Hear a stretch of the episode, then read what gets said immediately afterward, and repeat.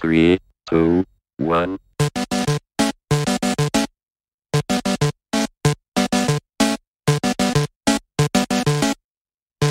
Artlist.io.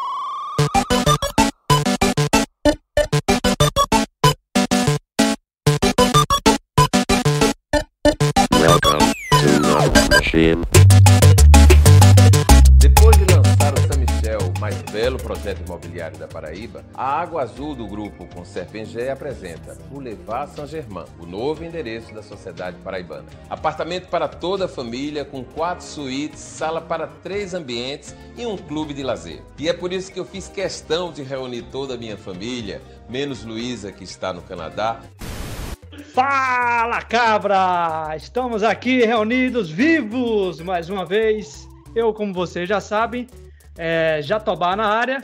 Estou aqui com os meus fiéis escudeiros. Ele, o menino de dreadlock, menino Pimentinha, o Pimentinha do Canadá. Diga aí, Rasta. Bem, deixa eu te falar uma parada só de início, que você tá compartilhando sua tela ainda. E, assim, poderia estar ali alguns 3x, uma sequência de 3x ali no seu story que não tá. Mas agora sim estamos nos vendo. Quem lembra? Quem, quem, quem, quem não lembra, hein? Da Luísa, a famosa Luísa. Velho, então, é, sexta-feira foi fantástico, né, velho? Aquele ao vivo de novo lá no texto. Foi, eu acho maravilhoso, porque eu entro no texto ao vivo também e começo a falar com a galera. E isso deu uma motivação, assim, de falar a respeito de uma coisa. Que é por aquela sensação lá, né, de estar todo mundo trocando ideia, batendo papo a respeito de um tema que todo mundo gosta de falar, que é sobre tecnologia. Porque a gente tem uma profissão que é foda mesmo, se ligou? É um negócio do futuro, porque se você vai explicar para algumas pessoas que são mais velhas do que a gente, a gente tem dificuldade de criar, porque é tão abstrato a tecnologia, explicar para um familiar seu que você trabalha, o que, que você faz, que às vezes você pode, você negocia pagando com Bitcoin, é um negócio tão futurístico, mesmo, tão, tão, tão além, que a gente tem que dar uma valorizada nessa parada, ligou? Então, galera, que participou online lá trocando ideias, estávamos lá, mas também participando, como o Diogo sempre fala, fazendo o joinha, clicando no sininho, aquela parada, e sempre manda comentários embaixo pra gente continuar fomentando aí. E nessa parada de Luísa, né, minha filha Luísa que tá lá, hoje a gente vai falar sobre o mercado de trabalho no Canadá e vamos falar também com o brother, aproveitar, né, matar dois coelhos de uma cajadada só, que é a galera protetora dos animais não me entendeu mal, é um jargão bem sofrido, mas temos aí Danilo também, se ligou, velho, meu brother que mora aqui no Canadá também, comunidade rasta. E arrasta. De fé sempre. Mais um rasta no Canadá, mais um da família de Luísa. É o trabalho dele, que é uma área muito, muito, muito bacana, se ligou? E vai ser isso aí. O Rasta chama o Rasta, né? E aí, É, galera? o rasta, o rasta, Danilo é o rasta, chama rasta. Danilão, antes de você entrar no baba aí, deixa eu chamar o meu outro fiel escudeiro aqui, Diogo César. E aí, Diogão? Como é que tá, E velhinho? Beleza, galera? Boa noite, tudo bom? É, de novo, um prazer aqui estar falando com vocês. É, bem feliz de estar aqui novamente. E vamos lá, vamos saber um pouquinho do que, que acontece aí no Canadá, como que faz pra gente ir pra aí. Eu tô curioso, cara. Quem sabe eu não, não mudo. Vamos todo mundo pro Canadá e fica só K-Cast. Pronto. Que, o- que os nossos que os nossos chefes não escutem esse podcast É. de hoje. Mas trabalha remoto, trabalha remoto, não tem problema. Morar. velho, é, Danilão, o negócio é o seguinte, aqui, como você já deve ter percebido, aqui é pra gente trocar ideia. Então, você seja bem-vindo, é um brother aqui, aqui ó, no o script aqui a gente é meninão, né? Valeu, galera, Vai valeu. vai trocando ideia, vai jogando um pra outro. Porra, a câmera do cara acompanha, bicho.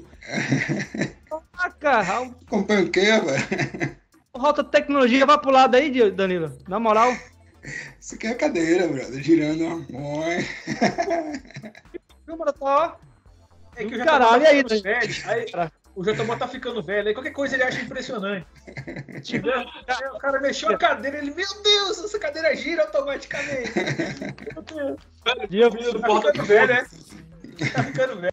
É sobre essa reflexão de cadeira. E aí, o falou, é, é o Gadget, como é?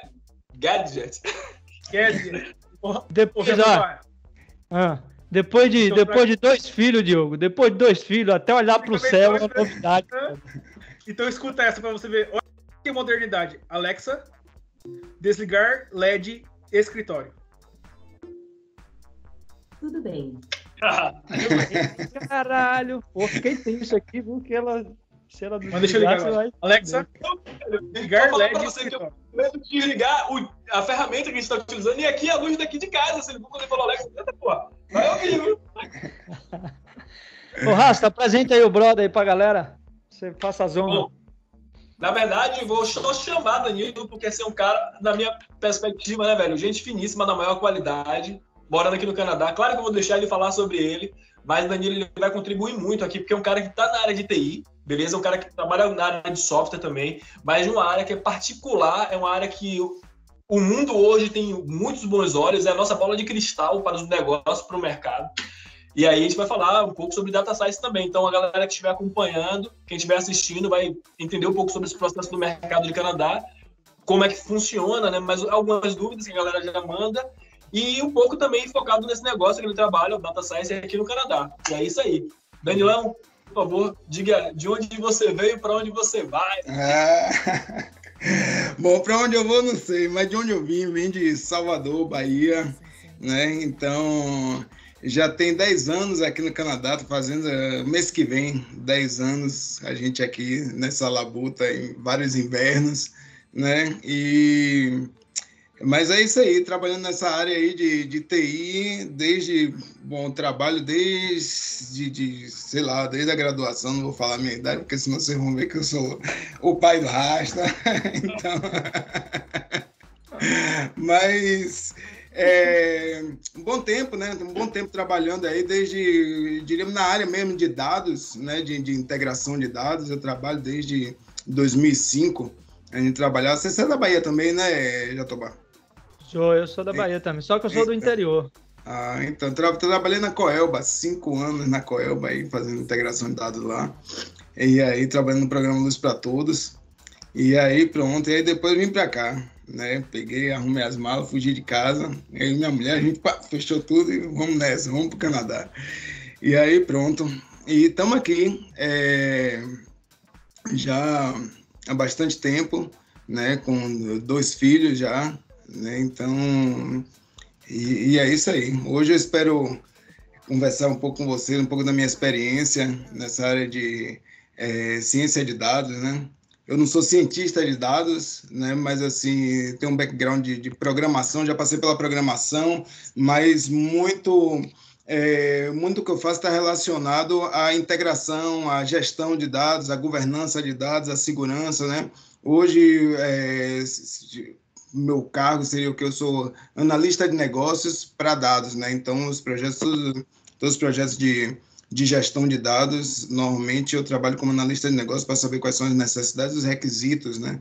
É, os ditos requisitos em dados, né? Para para projetos, diferentes projetos, né?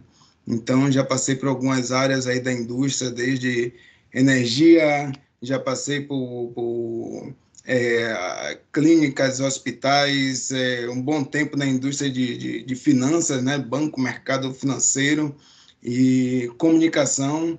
E agora tenho uma semana, nessa né, minha segunda semana de trabalho na parte de aviação, mais precisamente na parte de é, fidelidade. Né? Então, e agora trabalhando com os dados de fidelidade. Trabalhei aqui também com, com projeto de meu projeto de mestrado foi é, sobre criminalidade também, né? Então, dados criminais. E aí, navegando um pouco diferentes áreas aí.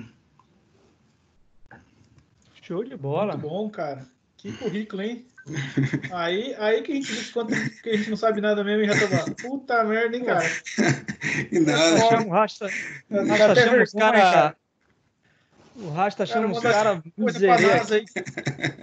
Não, assim, ó. Falou assim, brother, pô. É todo mundo curioso. Ele vai falar sobre ele, ele falou assim, é porque tem muita coisa para falar. Assim. É massa. Todos curiosos, todos curiosos. Agora sim, para o cabra é um, um, um, tanto quanto diferente, tá ligado? Então a gente aqui é meio, é meio fundão, quinta série. O que a gente quer saber é o seguinte, viu, Danilo? O que o canadense tem de diferente aí? Qual a parada mais bizarra que você já viu aí no Canadá? Pra Mas, gente começar de uma forma tudo diferente. Tudo isso depois que o Rasta lê os comentários, não é isso? Porra, mas exatamente. Bem lembrado, Diogo. Antes disso, Logo depois dos comentários.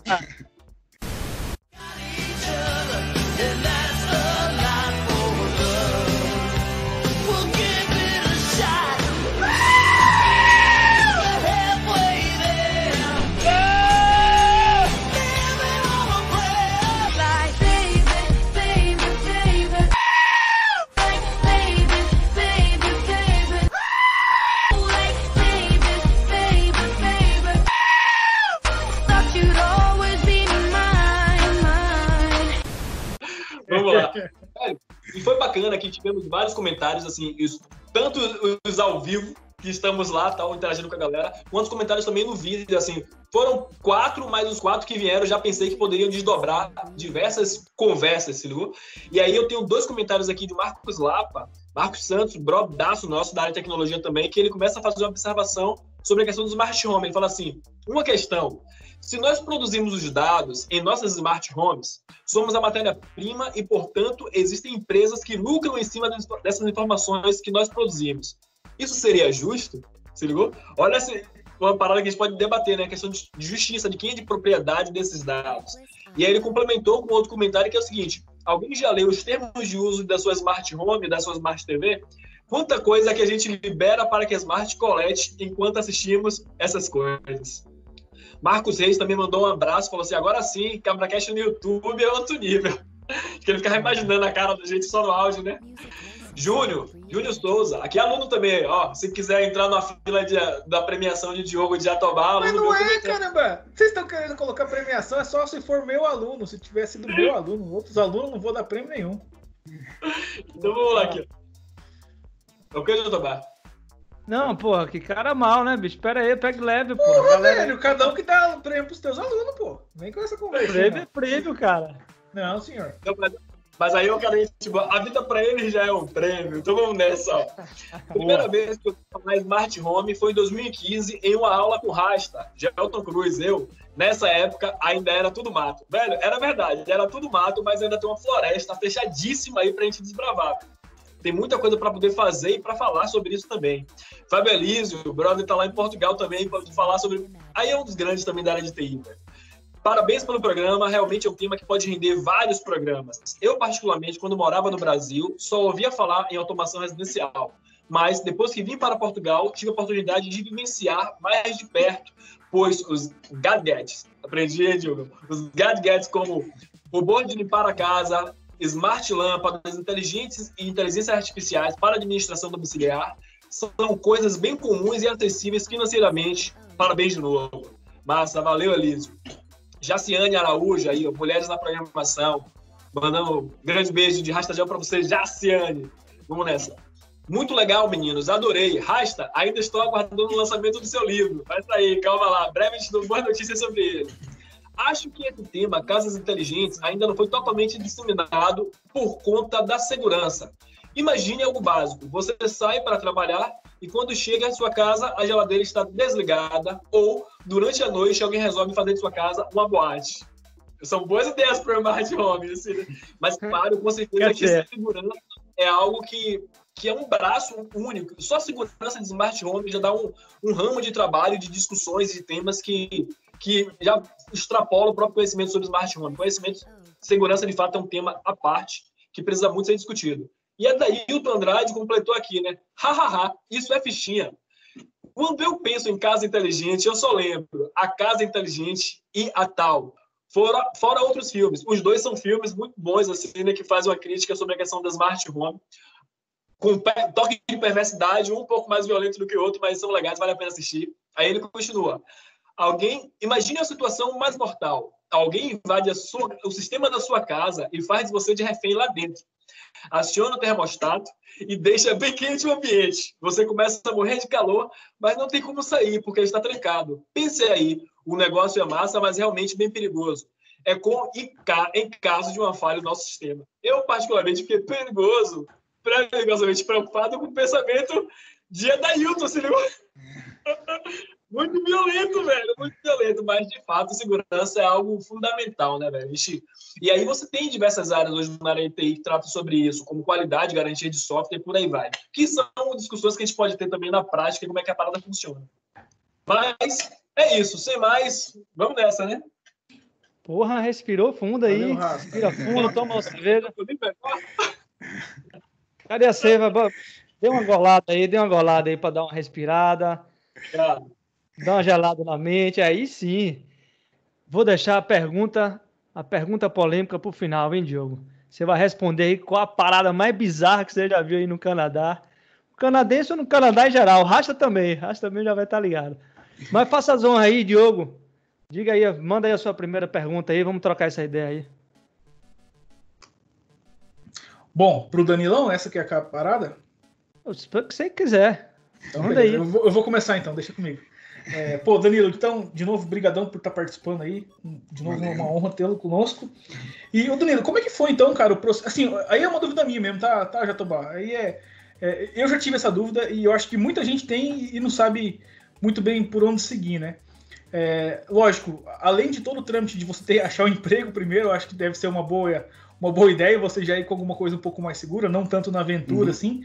Mas além de ter já alguma coisa em vista ou alguma comunicação com alguém de lá, quais são os passos, né? Ou seja, é, quais documentos eu preciso tirar, o que eu preciso acertar em relação a vista, passaporte, Polícia Federal, passagens, é, como que funciona todo esse processo? Como foi para você e aí depois até para o Rasta também?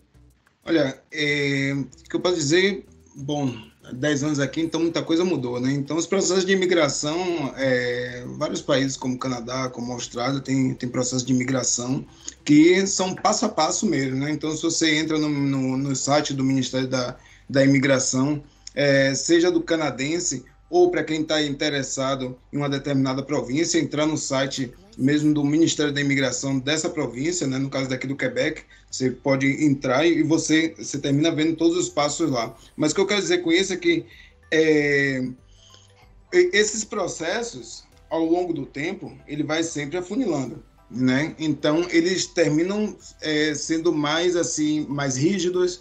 Então você é, tem que ter um, pouco mais de experiência. É, normalmente o processo, o processo para uma diremos assim, para favorável à, à, sua imigração, é, seria é, uma, uma profissão que esteja em demanda no mercado. Então, vale a pena é, estudar, é, saber quais são essas profissões que estão em demanda no mercado. Bom, a gente aqui está falando de TI, TI realmente está tá bombando, né? Eu lembro quando eu estava é, quando estava no mestrado aqui, saiu um estudo que dizia que a cada para cada graduando tinham 10 vagas no mercado, né? No mercado de TI. Então, realmente está precisando dessa mão de obra. É, e tem outras também, né? Tem outras que também não são tão mão de obra assim como a gente diz assim, ah, o cara super especializado, é, diríamos com mestrado, com, sabe, é, médico. Não, na verdade, é, eu, eu posso dizer que um caminhoneiro hoje tem mais chance de imigrar e se dar bem no, no Quebec, no, no, no, Canadá, do que um médico, tá entendendo? Porque o processo é realmente é, bem diferente, né? Então, é, então, primeira coisa seria você estudar essa profissão para você saber o que é, que é o, quais são essas profissões que estão em demanda, né? De repente, você olha sua profissão e você diz, poxa, né, não, é, não é uma coisa que está em demanda. É claro que toda documentação de viagem, né, passaporte é, é, é o mínimo para se ter, só que o passaporte ele, ele, ele precisa estar em dia para quando você é, é, tirar seu visto, para quando você conseguir o seu visto, né? É, existem vários programas, né? No meu tempo, a, a gente, no, no, tempo que eu, que eu, que eu imigrei, era, a coisa era mais fácil, a gente tinha entrevista, né? a gente aplicava, na verdade, eu apliquei para a província do Quebec, eu precisei fazer o, o né? precisei fazer o, o, é, te, não foi nem um teste de francês, na verdade foi entrevista em francês.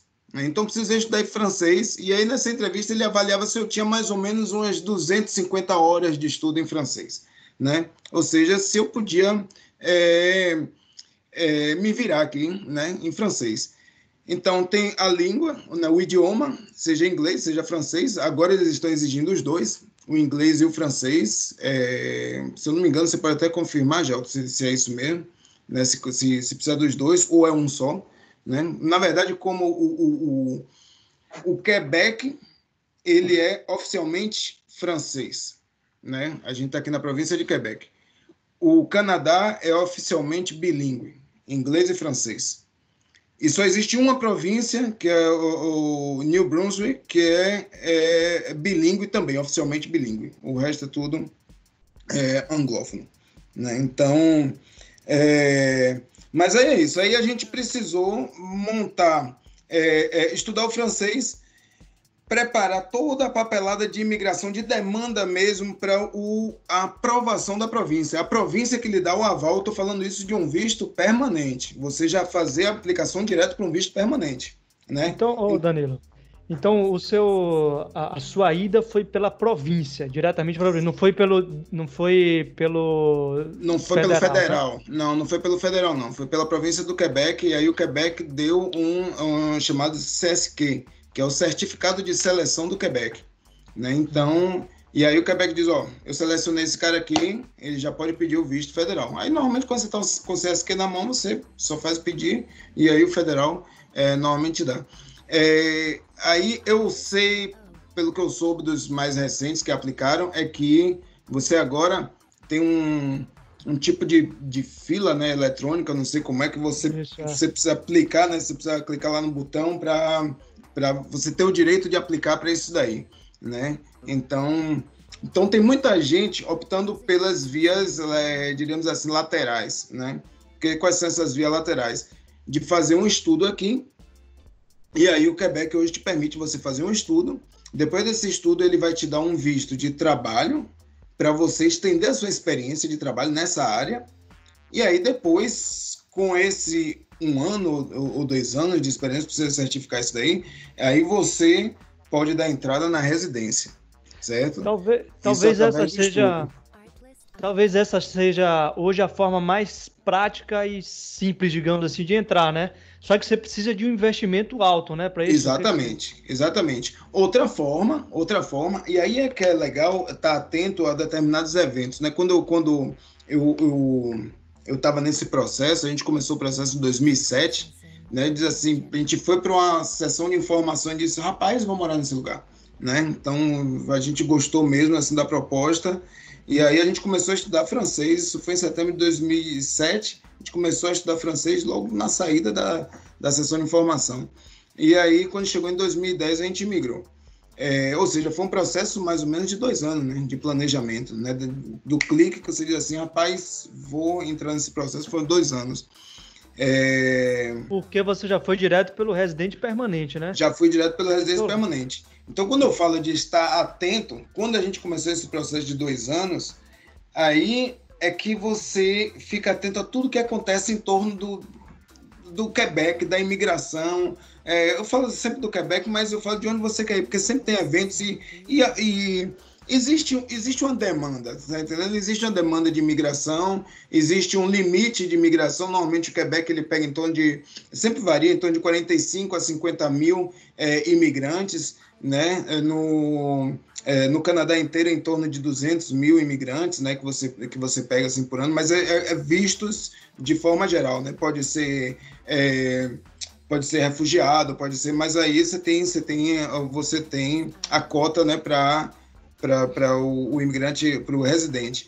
E aí, quando eu falo de evento, você tem os eventos de missão, tem as missões de, de, de, contrato, né? Então, a gente sabe que tem gente que sai daqui.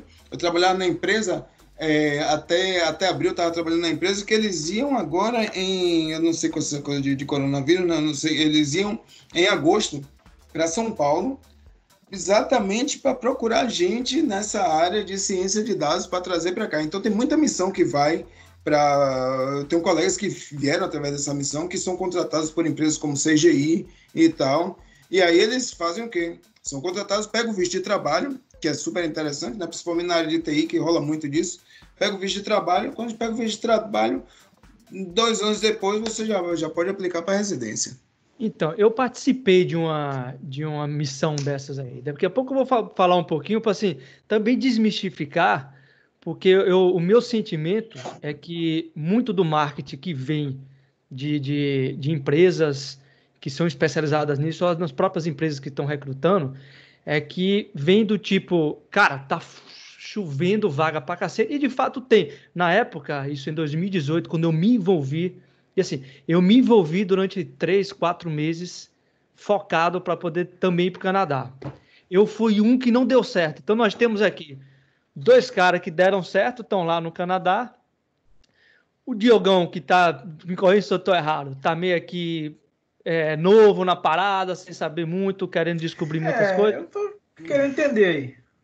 É, e, e eu fui o cara que não deu certo. E tentei pra cacete, eu não tenho vergonha nenhuma de Uhum. falar isso. E, enfim, vou desmistificar um pouquinho também dessa, dessa parada aí de que é só você se inscrever e você já tá lá. Então o Baba é um pouco Uhum. diferente, né? Com certeza. Sim, e é importante também, doutor, ter essa visão, porque não é um processo, como você falou, né? É- Existe uma possibilidade, uma probabilidade. É importante, como o Danilo estava falando, né? Porque de fato as vagas existem. Tem muitas vagas aqui. Mas a empresa também ela quer fazer um- uma seleção com uma pessoa que tem a qualificação, né? Assim, elas vão procurar mão de obra especializada no Brasil, como o Dio- é, Danilo falou. De fato, tem essa que eles chamam de missão. O Quebec principalmente faz, né? Missão internacional, que é a missão Quebec que ele vai no Brasil, acho que no mês de março, no mês de setembro, já com entrevistas agendadas com pessoas assim. A empresa está indo até o Brasil, não só o Brasil, diversos outros países, mas o Brasil acho que é o país que ela mais recruta e faz essa captação da mão de obra nesses lugares, né, trazendo as pessoas para cá com esse visto de trabalho ligado fechado à empresa. Mas a empresa está esperando que ela contrate uma mão de obra, se ligou? ela não está trazendo uma pessoa apenas para trazer para o Canadá. Então, assim, claro que é importante estudar, claro que é importante se qualificar, e não significa também que a pessoa que não é aprovada é que ela é desqualificada. Às vezes não é, são outros fatores que as empresas não aliam, se ligou? Às vezes ela seleciona uma outra porque ela não tinha condições de trazer duas, mas ela queria trazer as duas. É, são várias variáveis para poder dar um resultado de que deu certo, deu errado no processo de imigração, é, no processo de seleção desse como você passou. Eu acho que participar do processo já está diante lá de como. É porque eu acompanhei a maneira como o Jatobá participou, então para mim isso aí já ia dar certo. Se ligou é saber que nesse mundo inteiro, que apesar de ser uma área que tem muita vaga, mas assim, não é só uma questão de vaga disponível, é competência de trabalho, é dinâmica para aquilo, é estar apropriado para aquilo. Você participar de um processo seletivo com empresas dessa maneira, como se teve no Brasil, de empresas que saíram da sua base, do seu local, para ir recrutar pessoas de outros países, já deu certo já te mostra como um destaque no processo de, de, de trabalho, viu? Eu acho que essa parada ela é, tem sim que ser mais valorizada e depois a gente entender. Ou ter um feedback da empresa de o que é que não rolou naquele momento, tal. E a empresa diz assim, poxa, por conta disso. Eu tenho um brother que ele mora hoje aqui, que ele falou que ele passou, acho que dois anos fazendo seleção com a mesma empresa, com a mesma empresa. E todo ano o cara falava assim, ah, velho, melhora um pouquinho isso, melhora aquilo, tal. Mas a empresa veio insistindo nele. Talvez se ele tivesse esse sentimento de, porra, não deu certo, ele não teria conseguido a vaga. E hoje ele não trabalha nessa empresa, se ligou? Então, assim, todo o processo está dando certo. Até para quem continua, é, que assim, deseja ficar no Brasil, porque acha que o Brasil é legal, está dando certo também. A nossa área, a gente não tem muito como se queixar dessa da falta de, de área de trabalho, né? Tem muito trabalho para tecnologia, tem muita demanda para tecnologia. A gente falta, o que a área sente a falta mesmo é de mão de obra para isso, principalmente mão de obra qualificada. Mas aqui no Canadá tem muitas vagas, da mesma expectativa ele também espera encontrar um profissional pronto para o mercado, ligou? Não vai ser um lugar É para formação, vai ser um lugar para atuar. É, e quando eu falei o lance de desmistificar, é justamente isso. Quando eu comecei o lance, eu vi muita informação do tipo: vá para o Canadá com possibilidades muito reais e recorrentes em dois meses, sacou? Existiu, veja bem. Eu vi depoimentos de pessoas que conseguiram ir com dois meses, começando e em dois meses já estava lá, três meses e pouco mais. Mas assim, é uma é, é- é- é uma exceção, não é isso? Ou eu tô enganado? Rapaz, é meio difícil assim. Eu nunca fiz essa análise se é, é exceção ou se não é. Mas eu acho que tudo que envolve uma grande mudança, assim, né, é, uma mudança, é um projeto de vida. É um projeto, então, assim, vão ter pessoas que vão conseguir fazer esses dois meses, mas vão chegar aqui e não vai se adaptar com o local e falar, vai voltar. se ligou? Então, assim, é meio difícil a gente, assim, enquanto pessoa, ter essa análise. Na minha percepção, mas pode ser que o Danilo veja de outra maneira. É, é, é isso que eu ia falar também. Você tem, você tem, você tem muitos casos assim que, que eu sabe normalmente quando você vai para uma missão dessa, você consegue recrutar e trazer essa pessoa em torno de de dois, é, três meses, né? E aí você traz essa pessoa. Mas é, também tem um caso, o, o, caso que não dá certo, caso inverso, né? Da pessoa vir para cá e diz, rapaz, não, não quero, não é isso que eu estava esperando, não. E aí, e voltar também, né? É, tem esse lado aí.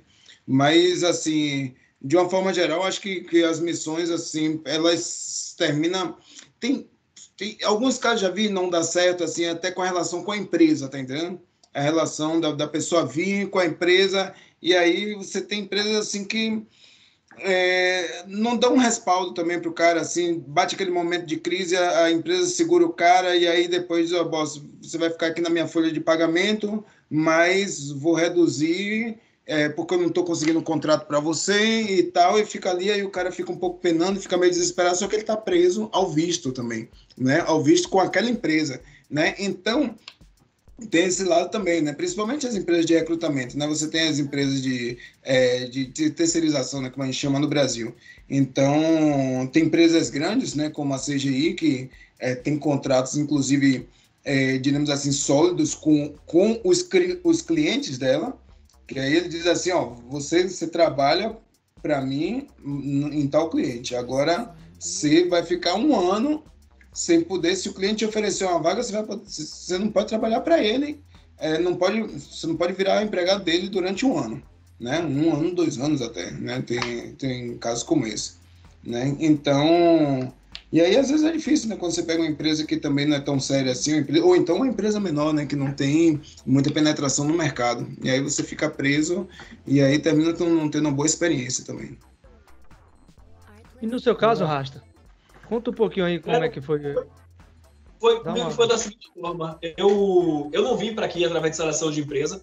Minha esposa, que é analista de sistema, ela viu, na verdade, na, ela solicitou um visto de estudo, porque, como o Danilo falou, é um funil, né, o processo de migração, e ele é vivo, ele vai se moldando o tempo inteiro de acordo com a demanda, entendeu? Então, assim, ela solicitou, mesmo sendo da área de tecnologia, ela solicitou um visto de estudo aqui, na área de tecnologia também. E a gente veio, como ela recebeu esse visto para estudar, eu recebi um visto de trabalho aberto, que eu poderia trabalhar em qualquer empresa, em qualquer segmento, tipo uma pessoa dentro do Canadá que tem direito para trabalhar qualquer coisa. Se eu quisesse escolher uma área que não tivesse nada ligado à tecnologia, estava livre, poderia trabalhar no mercado, na feira, mas eu queria viver a experiência de trabalhar numa empresa de tecnologia aqui. E joguei meu currículo para participar de processos seletivos. Cara, e, e é interessante você falar isso, Jotava, porque quando eu estava no Brasil, me falava muito essa frase: ah, sair de tecnologia, está no Canadá, já deu certo, como se a aquisição do seu emprego fosse algo certeiro, né? Botei o pé no Canadá, me puxa pelo braço, se ligou com carteira de trabalho, como se fosse algo automático, né? Vim junto com o meu visto, e também como se fosse a única coisa que você tivesse a condição de fazer. Se ligou? O Canadá ele vive pleno emprego. Então, se você vai no restaurante, ele tem lá a parada assim, ó, estamos empregando. É nesse nível. Então, é. como a área de tecnologia já é muito defasada, isso se amplia muito mais. Se ligou? Mas se você quiser trabalhar em qualquer coisa aqui, você vai trabalhar porque falta gente, falta muita gente, acho que para todos Exatamente. os setores.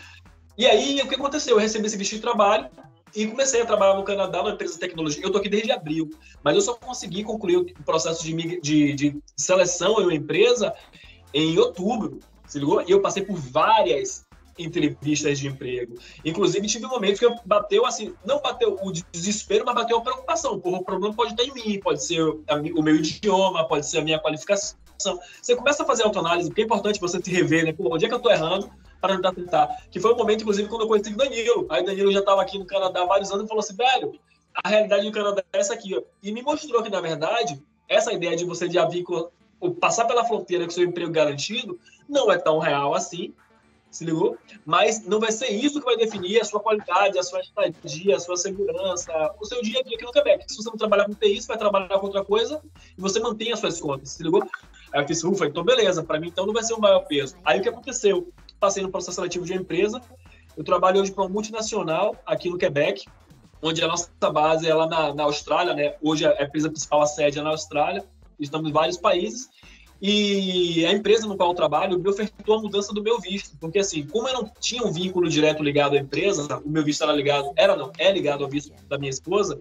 Aí, o, no dia da seleção, o diretor falou comigo assim, então, quer dizer, não bem no dia da, da seleção, né, mas nos encontros que nós tivemos. Ele falou assim: quer dizer então que se porventura sua esposa sente saudade de casa, você tem que voltar para o Brasil com ela, porque como eu estava ligado a ela, se ela sair do país para ir embora, não quiser voltar, eu tenho que ir também. Aí eu falei assim, é, tecnicamente é. Ele falou assim, então a gente não pode fazer isso. Você se incomoda de eu mudar o seu visto e te dar um documento agora que você vai estar ligado à empresa? Ou seja, se a mulher resolver me largar, desempregado eu também não fico, porque poderia acontecer isso anteriormente, viu? É, na verdade, pode acontecer a qualquer momento, né?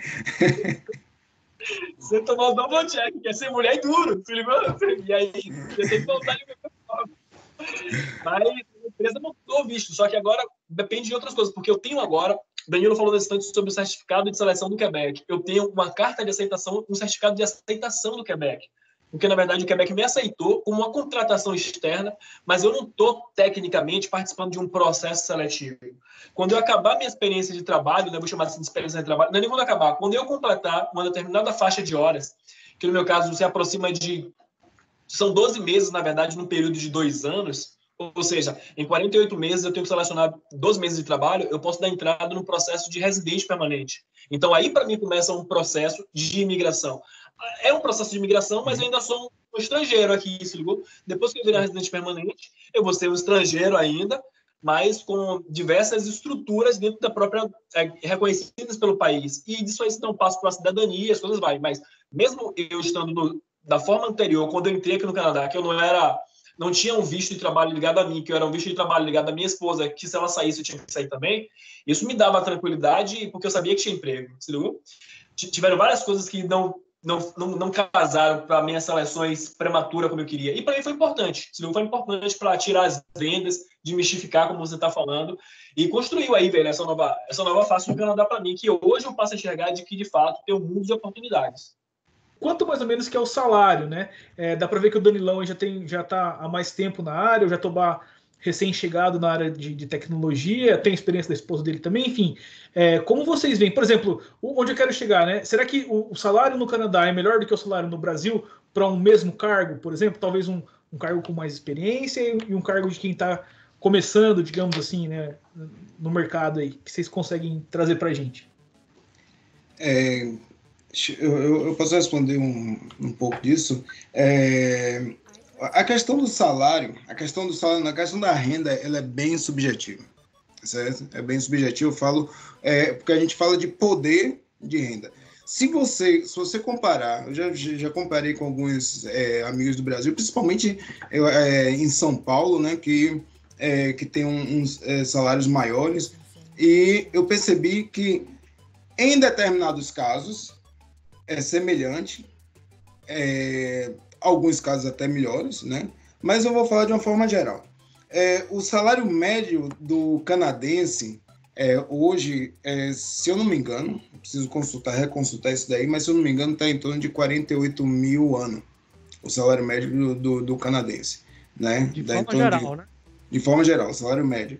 Né? Claro que você tem uma boa parcela da população que está abaixo desse salário, então tem muita gente que recebe o salário mínimo é, e o salário mínimo não, é, assim, deve estar em torno de 24, 24 mil ano, né? Então disso, né? Aí, é... mas na área de TI, na área de TI, o salário médio, estava até olhando nesse instante, tava, é, ela fica em torno de é, entre 66, é, eu peguei aqui um, um dos dados aqui num, num dos é, dos sites chamado Tecnocompetência, né? É, que são da área de é, é um, um, organismo da área de TI que, que, que, faz várias pesquisas, vários relatórios, né, estatísticos. Então ele tirou em torno disso daí, né, é, em torno de 67 mil ano a média, né. É, e aí entre você diversos tem... níveis de senioridade. É isso, entre diversos níveis de senioridade. Mas assim, vamos né, tem, tem é, é, difícil dizer porque você às vezes você começa numa empresa e aí você, você está recebendo em torno de sei lá é, começa com 50 é, 50 mil 50 mil no ano. Eu, eu sempre é difícil é difícil para mim né é, falar sem ser sem ser por mês né que eu sei que aí no Brasil a gente fala muito por mês né mas é, em torno disso, em torno de 50, 55 mil no ano, normalmente um, um, um júnior, a depender da área, eu falo de uma forma geral, dependendo da área. E aí você tem um salário médio de 67 mil e em determinados determinados é, especialidades, né? Você tem aí você tem um, um teto médio, né? Aí o que eu falo de teto, você tem um salário médio e você tem um teto médio de, diríamos assim, vamos dizer, um analista de bom, analista de negócio.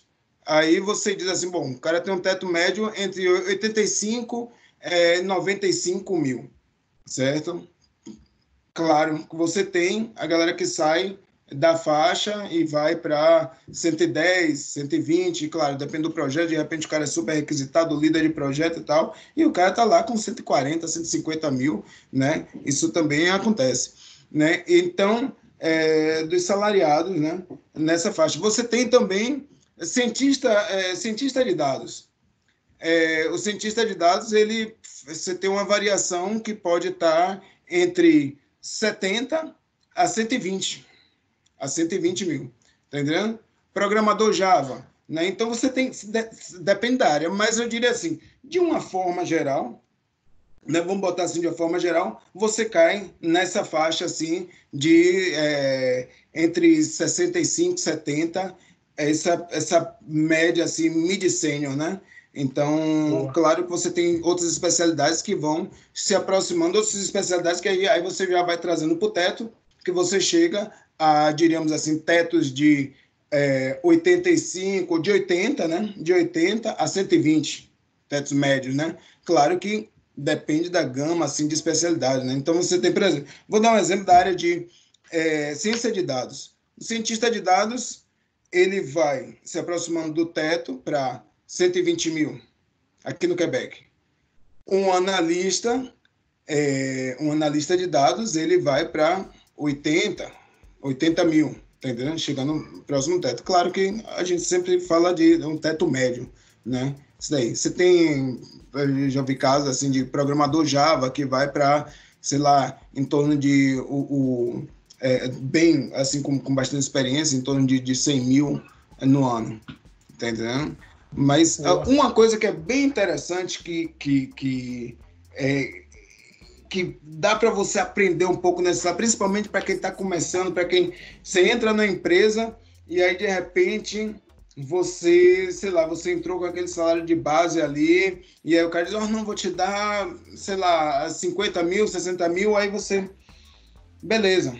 Aí você trabalha, trabalha, trabalha, aprende, pá. Aí você recebe uma proposta. E aí você já vai conversando com seus brothers, com seus colegas, aí de repente você fala assim, rapaz, não, brother, o mercado não tá para esse preço, não, você tem que pedir mais. Não, e aí o cara vai lá, vai, você, você pula de um, de um, de um, de um emprego para outro, você pode conseguir esses 10 mil a mais, sabe? Você diz assim, pô, 10 mil.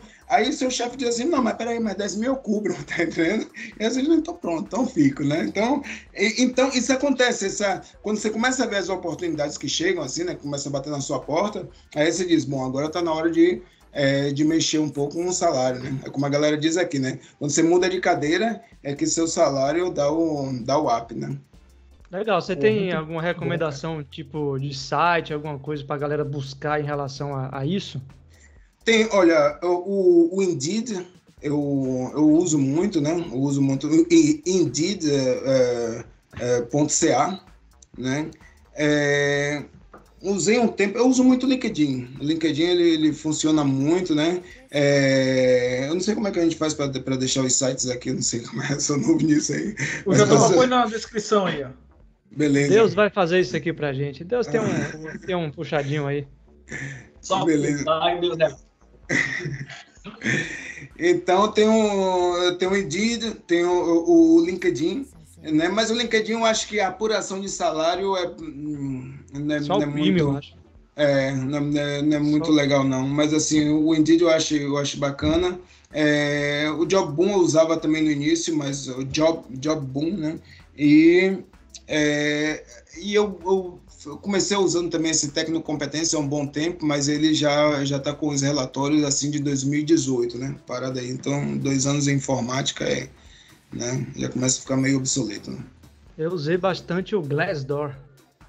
O, o, o Glassdoor é interessante para você ter uma para você ter uma, uma percepção exatamente, essa percepção do mercado também, principalmente avaliação de empresas, né? É bem interessante. Isso. Eu gosto dele É. também. Se você tiver, você que está nos assistindo, de, de repente está flertando com alguma empresa, cara, bota lá no Glassdoor e ele tem um, um, um report geral da empresa, inclusive média salarial, quantos caras ganham, avaliação e avaliação, inclusive, que garante a, a, a integridade do- da fonte, não revela e tal. Então, são bem verossímiles Hum. as avaliações dos funcionários, tudo, é muito legal mesmo. Sim, Sim.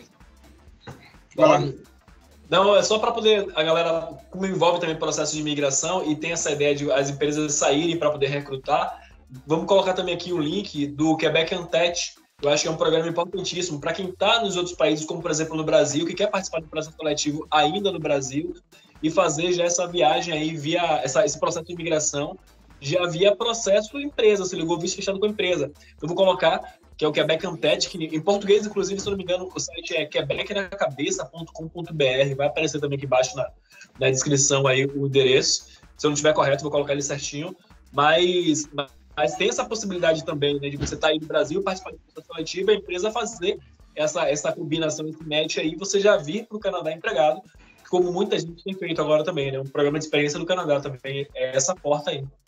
Show. Você ia falar alguma coisa antes? Isso, isso. Ia falar é, uma outra coisa também na evolução, na evolução assim com o tempo com, com experiência, né? E experiência de mercado, não fala experiência é, de novo o, o termo dele, né, de experiência de mercado, não falo você super especializado, mas você saber um pouco como é que funciona o mercado, não fala experiência na sua área ali, né? Mas você se saber um pouco como se comporta o mercado, tem muita gente na área de TI que migra também para outra pegada que é a pegada da consultoria, né?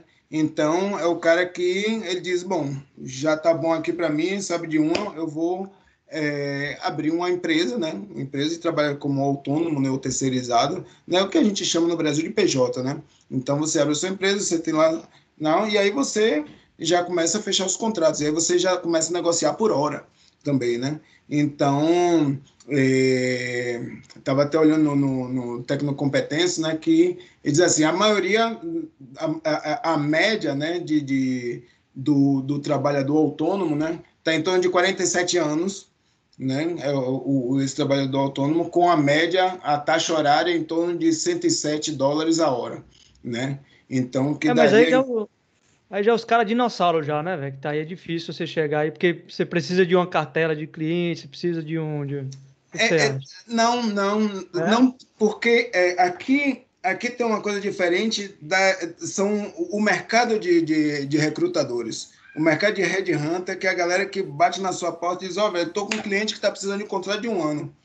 E aí você diz, Ah, Pô, velho, mas eu tô cinco anos nessa empresa, tá tudo, pô, tem um fundo de pensão, tem o meu negócio todo aqui. Aí eu dizia, não, mas não se preocupe, se você quiser fazer a transição, eu te mostro como é. E aí você fica naquela assim, pô, tá bom, tá bom. Aí você, né, você termina embarcando nessa. E aí você, é, você entra para esse processo de consultoria. E aí quando você pega um, você diz, bom, agora tu precisa, terminou o contrato, tá terminando o contrato, como é que eu faço para conseguir outro? E aí você vai né, conseguindo, você vai é, atrás de outros. Mas o, o, o bom daqui do mercado de TI, que eu vejo que facilita bastante também, são os recrutadores, as, as agências de, de é, que, que a gente chama de headhunter, né? Então, os caras batem na sua porta, velho, e sabe, manda, você tá ali no LinkedIn, de repente vem um pop-up e aí você é, olha, tô precisando com um cliente que está aqui, tá, eu gostei do seu perfil, e, e aí você não tem interesse não em fazer uma entrevista, e aí você, pô, beleza, vou fazer a entrevista, né? Então tem gente que, é, por exemplo, eu, eu gosto muito de, de responder esses caras, né? Então tenho uma boa relação com, com os recrutadores, estou ali conversando com eles, olha, estou aqui na empresa, ainda acabei de assumir um cargo, então tô tranquilo, mas posso conversar com você daqui a um ano, né? Então você se mantém essa relação. Né? Eu tenho amigos que, que vão tomar café com os recrutadores para saber como é que está o mercado, então mantém essa relação. Então, no dia que o, o seu contrato está acabando, você só, pessoal, na minha rede, gostaria de dizer que estou procurando, aí você Você começa a ver a rede né, se agitando, diz, amor, a gente está precisando de um arquiteto, estamos precisando de um programador. É exatamente aí a galera começa a movimentar, né? Principalmente quando o Inclusive- mercado tá bom, né? Inclusive o Rasta aqui tá, tá muita. Eu tô sentindo que o Rasta tá um pouco tenso. Rasta travou aí? Não, tá tudo tra- travou, velho. Porra, travou, velho. Deixa a câmera ali de novo. Para pra porra. Porra, Inclusive- velho. E assim eu fiquei olhando. Não sei se você sabe, e Diogo provavelmente também não sabe, o Rasta quando ele foi pro Canadá, essa pouca gente sabe. A primeira coisa que ele fez foi atualizar o LinkedIn, né? Com todo o trabalho, sacou? Pá! Só que ele botou a porra toda em francês, ninguém sabe essa porra desse francês aqui. Irmão, uma galera, parabéns, Rasta, parabéns, porra, você merece, cara, você é vencedor, tá, não sei o quê. Vai botar no Google buscando emprego. Exatamente. Foi bem lembrado, velho. Bem lembrado. Eu, tá, tinha que estar na rede lá emprego atual. Não tinha, velho. Eu selecionei a opção porque não tinha emprego atual. De muda, né? Pra buscar emprego. E tava em francês, né? A galera, parabéns, muito bom, cara. Ô, velho, e eu foi um dos e, e eu, quando vi, quando vi, eu digo, caraca, o Racha já conseguiu que de fuder. Aí eu ia comentar, só que quando eu vi, eu digo, porra, mas o Rasta não comentou nada comigo. Eu meti, peguei lá, digo, pô, essa porra aqui tá estranha. Joguei no Google Tradutor lá, velho. Tava lá, buscando e a- aberto a oportunidade, alguma coisa.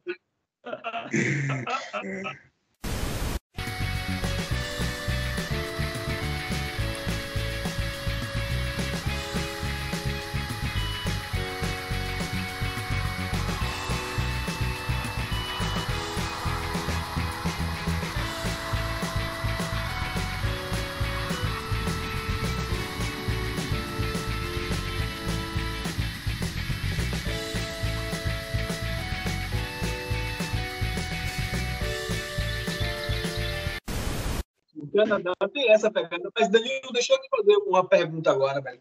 E assim, para o cara que hoje ele está no Brasil e ele é cientista de dados, então trabalha com processo de integração de dados, e ele tem interesse, pô, acho que o Canadá é um bom lugar para poder investir meu currículo.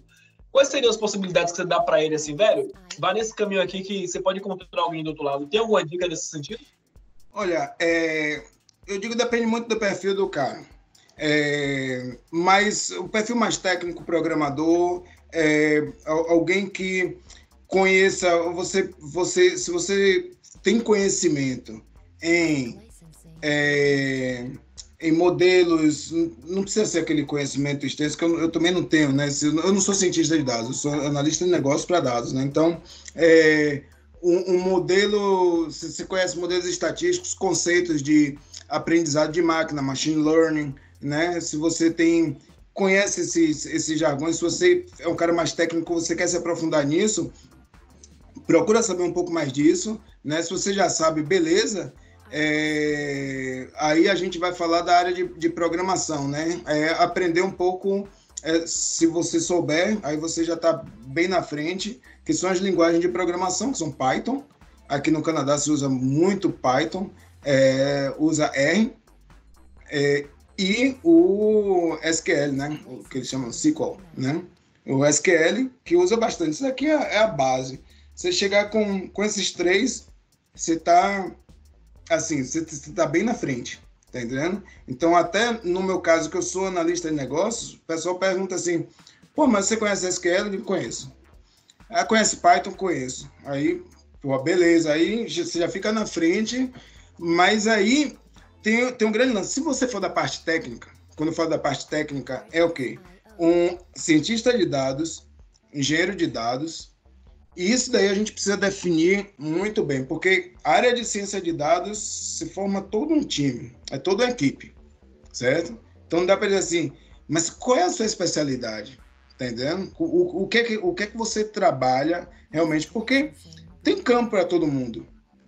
Tem os campos mais requisitados e tem os campos, assim, diríamos assim, que o, o mercado tá quente, mas não é aquela febre procurando, cara, tá entendendo? Então, por exemplo, é, o engenheiro de dados. O engenheiro de dados é o cara que vai colocar o, o, todo o encanamento mesmo do fluxo de dados, né? O cara vai fazer a coleta de dados, ele vai se conectar nas fontes de dados, seja a fontes externas ou então no, no, no, nos clientes, clientes externos, e aí vai trazer aquilo tudo, vai criar um lago de dados, né? Que a gente chama de data lake. Ele vai fazer isso em na, é, na, nas nuvens, né? No cloud ou não vai fazer no cloud e ele vai viabilizar toda essa operacionalização de dados.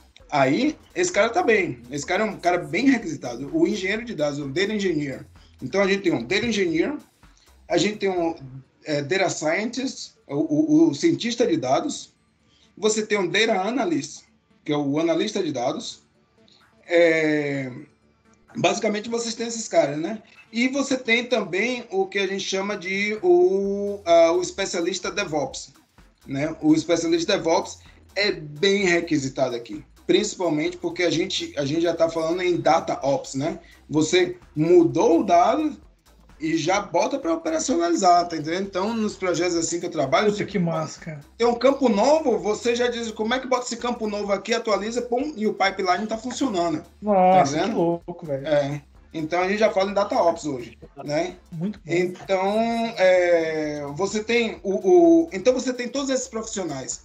Os profissionais que são mais técnicos, o, o DevOps e o e o Data Engineer, claro que existe uma gama de, de, de ferramentas para cada um deles, né? Que você trabalha. É, diremos assim, o engenheiro de dados ele trabalha muito com é, com tecnologias como NiFi, é, que é um, ETL para dados. Você trabalha muito com, com Python, trabalha muito com é, os ambientes como Hadoop, é, as bases de dados, Hive, toda essa parte Big Data, né? Que o cara tem um conhecimento é, nisso daí.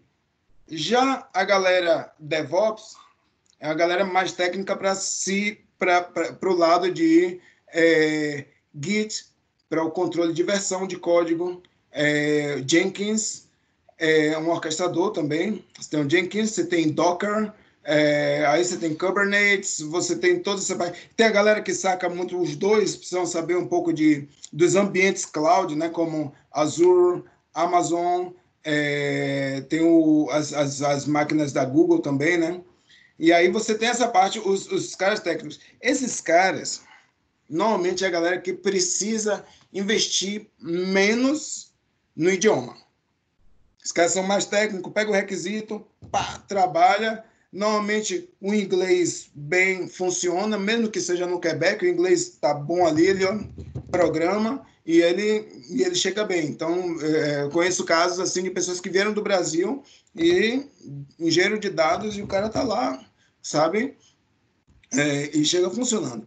Já o cientista de dados, o analista de dados, né, é, os analistas de negócio, a galera que trabalha mais, assim, diríamos, é, não vou dizer na coordenação do projeto, né, um pouco disso daí, né, com, com requisitos, com os resultados, a galera que precisa mais da comunicação, né. O cientista de dados ele precisa saber mais dos algoritmos de é, machine learning, saber um pouco de TensorFlow, é, saber é, por exemplo, essas ferramentas todas né, de, de, é, de, de, de é, não vou nem dizer inteligência artificial, mas é de ciência de dados mesmo, né, como é, AutoML, H2O, todas essas ferramentas aí, e aí o cara, e Python ou R, né, alguns usam SAS, tem muitos cientistas de dados que usam SAS também, SAS, e, e aí, mas eles, os caras que se comunicam mais também, né, mas mesmo assim, ainda são os técnicos que estão lá no algoritmo, treinando o algoritmo, pá, mostra o resultado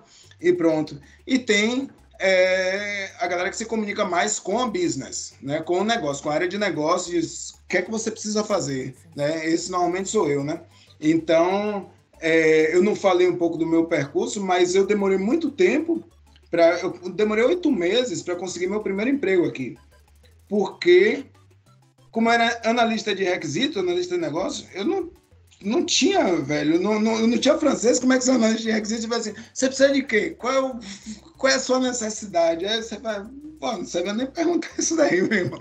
Tá entendendo? Então, demorou, eu voltei a ser programador, eu voltei a trabalhar com PHP, tá? Voltei a ser programador e aí depois eu fui voltando para essa área de análise de negócio, né?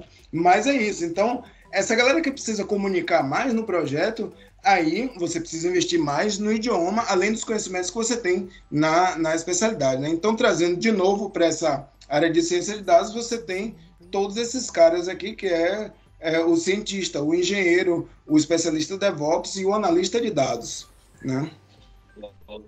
Porra, que aula, hein? Que aula. Não, que aula e que atropelo. Mas assim, eu acho que a gente bateu ali. o acho que a gente precisa fazer outra. É, cara, vamos deixar para um, pra um, um papo só de dados aí. Mas foi muito bom, Danilão. Pô, é, Valeu, valeu. acho que a gente já vai caminhando para o final aqui do, nossa, do nosso papo, né? A gente tem família também, não podemos esquecer disso, né? É, então, eu queria de novo aí agradecer o Danilo. Puta, é, cara, fique aí sempre no nosso radar. Eu Pô, obrigado, brother. estou à disposição aí, cara. Eu acho que é, esse tipo de papo, esse tipo de conhecimento e trocar essas figurinhas aí, é, é, só tem todo mundo só tem a ganhar, né? Obrigado, É. obrigado. Foi um prazer, brother. Obrigado Nossa. novamente. Mas e aí, diga aí pra gente. Diga aí que pra gente, pô. Qual foi a parada mais bizarra aí que você já viu aí no Canadá? Mais bizarra, brother. Rapaz, Neve até o É. teto. Eu ouvi, eu ouvi falar, eu ouvi falar que a galera aí não é muito de escovar o dente. É, eu ouvi falar isso aí, velho. é, não, velho, é. Eu vou dizer, você perguntou, o, o canadense, velho. Rasga, rasga, Canaden- rasga.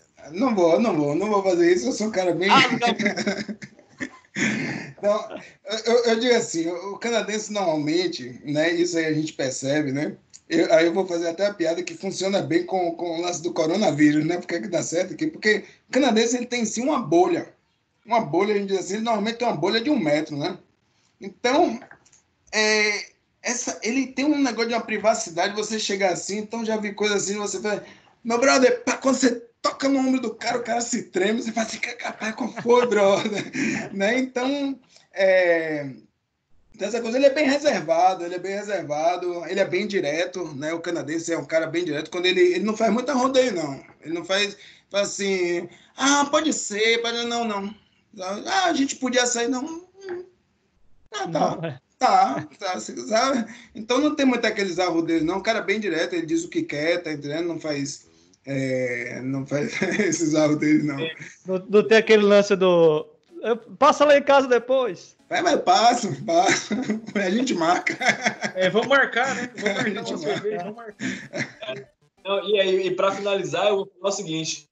Que, pô, Danilão, muito obrigado, velho. E com certeza vamos ter que fazer outras partes dessa Essa história tem que ter continuidade. E toda vez que eu for pro caixa eletrônico agora, que eu ver uma publicidade, eu vou me lembrar daquele meme, que é o que fala assim, ó, que rola a qualidade todo, que eu tô na malha fina já dessa publicidade aí de banco, né? Todo Oxe, velho. Mas vamos sim, velho. Vamos manter marcado aí. E diferente, Diogo falou assim, né? Vamos manter esse GPS. Na verdade, a gente vai instalar o GPS em você e a cada movimentação a gente liga. Aí, Tô indo atrás aí. Mas valeu, velho. Obrigadão. Que boa, velho. Valeu, valeu vocês pelo convite. Foi muito bom, muito bom conversar com vocês, velho. E, e pra galera entrar em contato com você, Danilão, deixa seus contatos aí. Beleza. É, eu tenho um LinkedIn que é, é, Danilo Sanches, Danilo Sanches S, né? É, então tem um LinkedIn é, que tá aí. A galera pode entrar em contato comigo, né? E é isso. Eu não sou um cara muito de rede social, de Facebook, não sei o quê. Eu sou um pouco do radar também, né? Tá dentro da máquina, ele sabe qual é o risco, né? Não, não, eu não tenho TV a cabo para não saber que botão aperta, essas coisas todas, não tenho. Faz bem, faz bem. É isso aí. Mais uma vez, brigadão aí, Danilo, pela presença. Valeu por trocar essa ideia aí conosco e seja bem-vindo para, inclusive, voltar para cá para a gente fazer mais coisas, conversar mais sobre essa ciência de dados aí. Massa, Vai, massa. vai Vai ser um prazer, vai ser um prazer. Gosto muito de falar sobre isso. É o, é o meu. né, eu ficar aqui com a vizinhança. A galera, outro dia eu falei com minha irmã, minha irmã disse: É sério que você faz isso? Eu Pô, eu tava só explicando as coisas. Eu digo, é, é, eu faço essas coisas. É isso aí, galera. E para não perder o costume, Pra. Como é?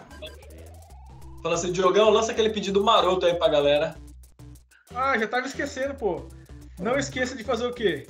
é, deixar a sua curtida, compartilhar com seus amigos, clica no sininho da notificação e até a próxima. Valeu, galera. Mário. Isso, e não deixe esquece do comentário aí. Tamo ao vivo, mas também não tamo. Muito maluco. Valeu, valeu. Falou, valeu, Valeu, galera. galera. Valeu, até mais. Valeu. Até. System shut down.